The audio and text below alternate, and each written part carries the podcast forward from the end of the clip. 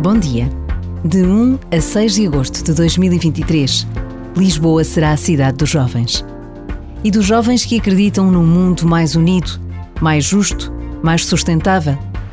Um mundo em que a raça, a condição económica e social, a fé, não cria barreiras, não separa, não exclui. Um mundo em que a paz é possível. O Papa Francisco tem uma enorme esperança nos jovens construtores do presente e não de um futuro longínquo.